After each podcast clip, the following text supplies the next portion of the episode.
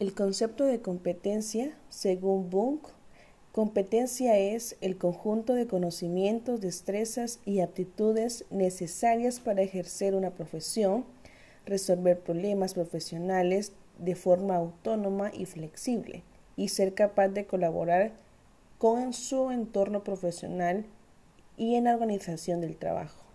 Una vez clarificado el concepto de competencias, Identificamos las competencias emocionales, pero para ello lo primero que encontramos es el desacuerdo unánime entre los expertos, incluso en la designación, ya que unos consideran socioemocionales y otros simplemente emocionales. Arnie, la competencia emocional se relaciona con la demostración de autoeficacia al expresar emociones en las transacciones sociales, este actor define la autoeficacia como la capacidad y las habilidades que tiene el individuo para lograr los objetivos y establece que la persona competente emocionalmente cumple con estos requisitos. Uno, conciencia de sí mismo, el cual incluye la confianza en uno mismo.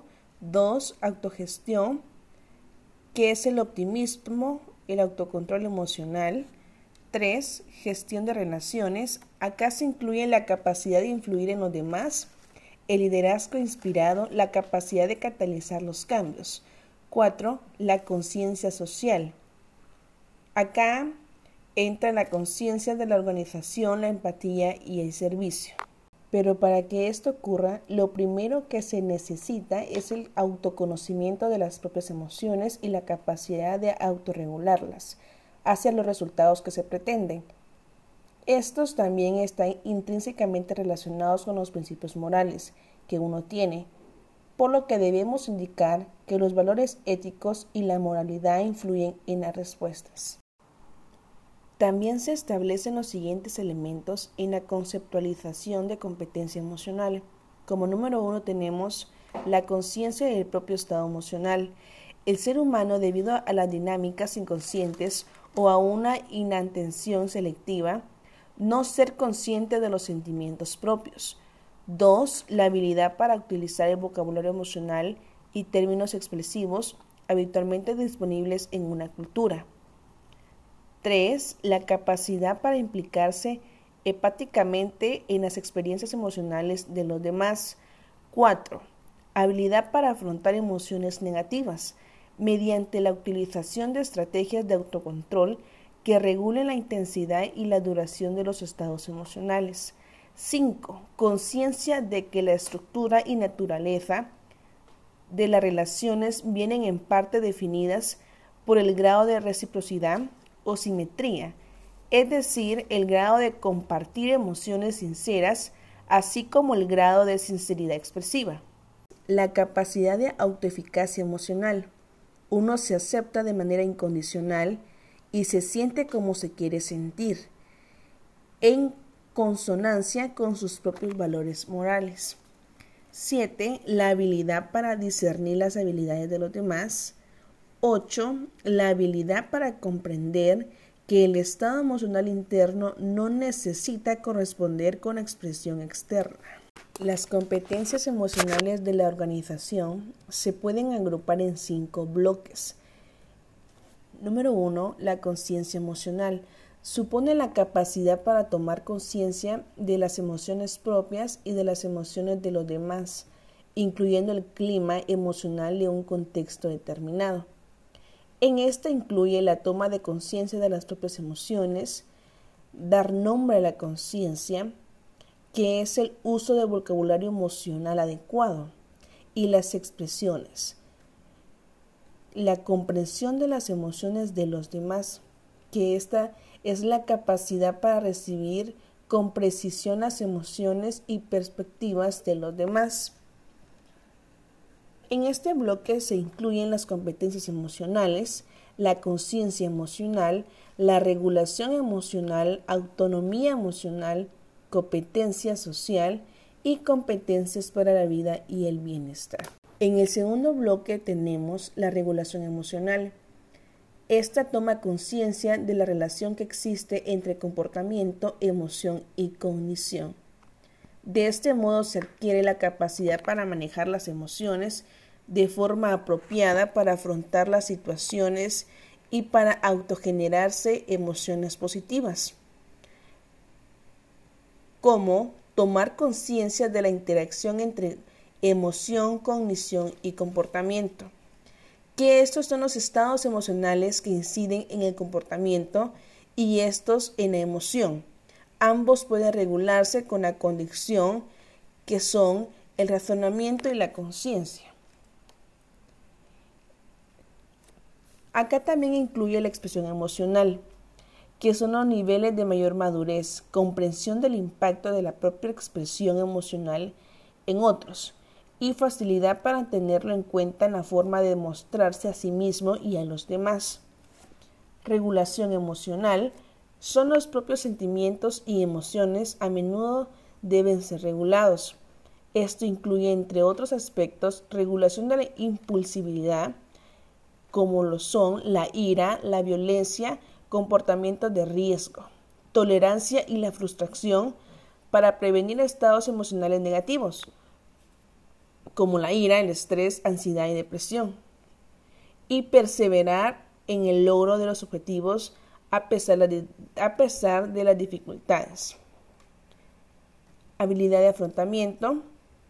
En la habilidad para afrontar las emociones negativas, también está la competencia para autogenerar emociones positivas, que es la capacidad para experimentar de forma voluntaria y consciente emociones positivas, como lo son la alegría, amor, humor, y fluir en los demás y disfrutar de la vida. En el bloque número 3 tenemos la autonomía emocional, que acá engloba un conjunto de características y elementos relacionados con autogestión personal, Aquí dentro podemos encontrar la capacidad para analizar críticamente las normas sociales, la autoestima, la capacidad para buscar ayuda y recursos, la actitud positiva ante la vida, responsabilidad, así como la autoeficacia emocional, las cuales incluyen la autoestima, automotivación y actitud positiva.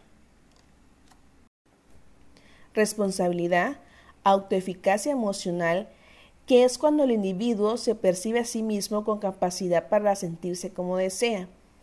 Análisis crítico de formas sociales, capacidad para evaluar críticamente los mensajes sociales. La resiliencia, que es la capacidad que tenemos los seres humanos para afrontar situaciones traumáticas y para luego superarlas. En el bloque número 4 tenemos la competencia social, que es cuando el ser humano mantiene buenas relaciones con otras personas. Esto implica dominar las habilidades sociales, capacidad para la comunicación efectiva, respecto actitudes prosociales y asertividad. Y en el bloque número 5 está las competencias para la vida y el bienestar, que éstas nos permiten organizar nuestra vida de forma sana y equilibrada, facilitándonos experiencias de satisfacción o bienestar, como lo son fijar objetivos adaptativos, la toma de decisión en situaciones personales, familiares, académicas, profesionales, sociales y de todo tipo. Buscar ayuda y recursos. Tomando como base la empresa Alimentos Maravilla, la cual es una empresa multilatina esta empresa ha acompañado en cada momento del día durante más de 33 años, velando por la calidad en la producción de néctares, bebidas y alimentos, y por la preferencia de los clientes en el mercado durante ese tiempo. Son más de 2.000 personas investigando, innovando y buscando la satisfacción y la de las familias en América y el Caribe. La misión es refrescar y nutrir cada momento en la vida de las personas, innovando con productos de calidad y marcas que inspiran. La visión es, aspiramos a convertirnos en la empresa multilatina de origen centroamericano más grande y de mayor generación de valor en bebidas con creciente participación en alimentos procesados, gestionados por gente talentosa, comprometida y capacitada.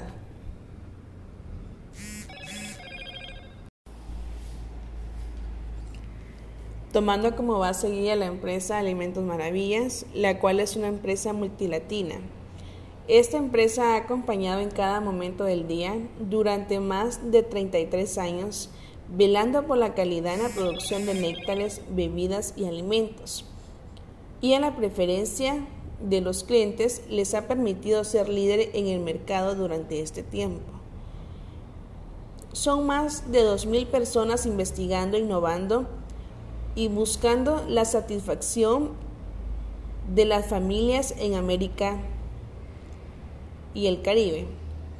La misión es refrescar y nutrir cada momento en la vida de las personas, innovando con productos de calidad y marcas que inspiran. La visión Aspiramos a convertirnos en la empresa multilatina de origen centroamericano más grande y de mayor generación de valor en bebidas, con creciente participación en alimentos procesados, gestionados por gente talentosa, comprometida y capacitada. A continuación, expondremos tres estrategias para la capacitación, desarrollo y entrenamiento de los colaboradores en la empresa elegida por el equipo.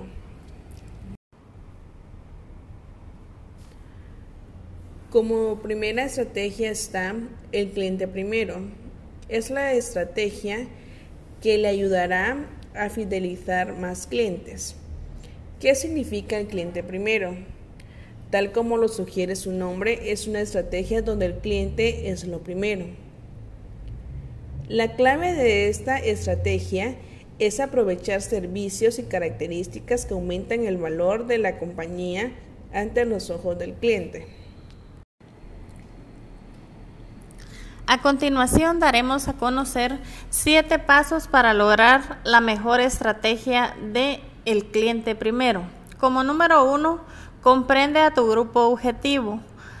Analiza las métricas de los clientes y ventas para descubrir nuevas y mejores formas de crear productos o materiales de marketing. Mantén un registro de la demografía de tus clientes, sus comportamientos de compra, valores, actitudes y toda la información que puedas recopilar. Además, se debe de no, ahí está. Ahí la puedo parar yo. Como número dos, reconoce las necesidades que estás satisfaciendo. Una vez que identifiques a tu público objetivo, se comienza a pensar en sus necesidades y objetivos. Esto ayudará a determinar qué los objetivos o necesidades debe de abordar la organización.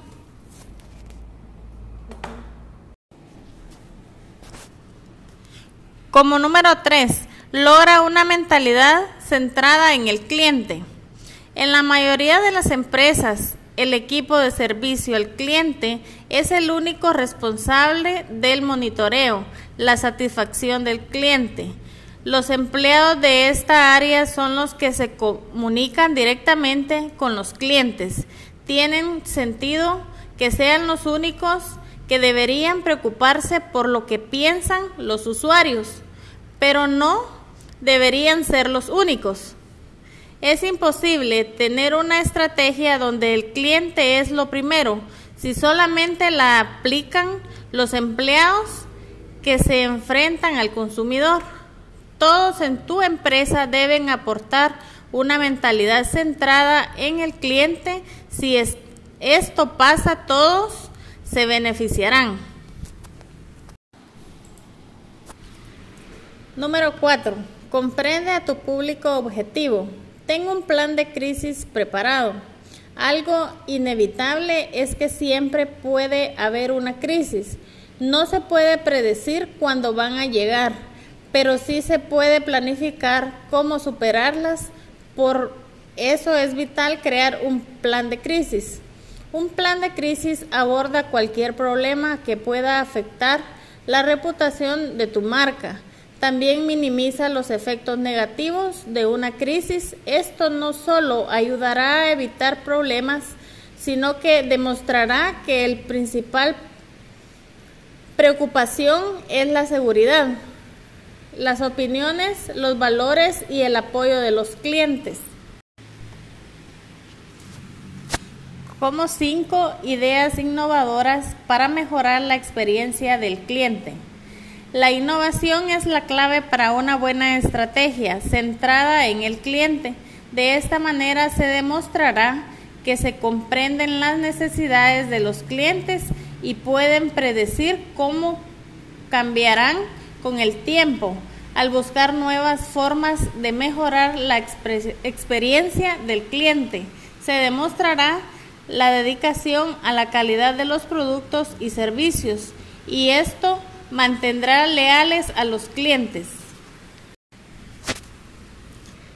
Número 6. Prioriza la comunicación directa con el cliente. No importa cuál es la organización, a veces parece que hay un millón de cosas que hacer antes de lanzar al mercado un producto. Los artículos deben diseñarse, construirse, probarse y fabricarse antes de que puedan ser ofrecidos al público. Aún así, no importa qué tan bueno sea tu producto si no se ha publicitado a gran escala. Es por eso que el marketing es tan importante que puede usarse boletines, redes sociales, anuncios impresos y comerciales en televisión. Número 7. Encuestas periódicas. Nunca sabrás si la estrategia es efectiva a menos que le preguntes a los clientes. Hacer encuestas regularmente, estas pueden ser trimestrales, semestrales o lo que se le acomode más, ya que estos pueden dar información valiosa sobre el público objetivo, para así considerar las opiniones y usarlas para mejorar. También es útil e importante encuestar a los empleados. Después de todo, la satisfacción y la felicidad de los empleados son tan importantes como la de los clientes. Obtener comentarios de equipo sobre cómo creen que las estrategias está, están funcionando y si tienen ideas para mejorar tomando como base guía la empresa Alimentos Maravillas, la cual es una empresa multilatina. Esta empresa ha acompañado en cada momento del día durante más de 33 años, velando por la calidad en la producción de néctares, bebidas y alimentos. Y a la preferencia de los clientes les ha permitido ser líder en el mercado durante este tiempo. Son más de 2.000 personas investigando innovando y buscando la satisfacción de las familias en América y el Caribe. La misión es refrescar y nutrir cada momento en la vida de las personas, innovando con productos de calidad y marcas que inspiran. La visión, aspiramos a convertirnos en la empresa multilatina de origen centroamericano más grande y de mayor generación de valor en bebidas, con creciente participación en alimentos procesados, gestionados por gente talentosa, comprometida y capacitada.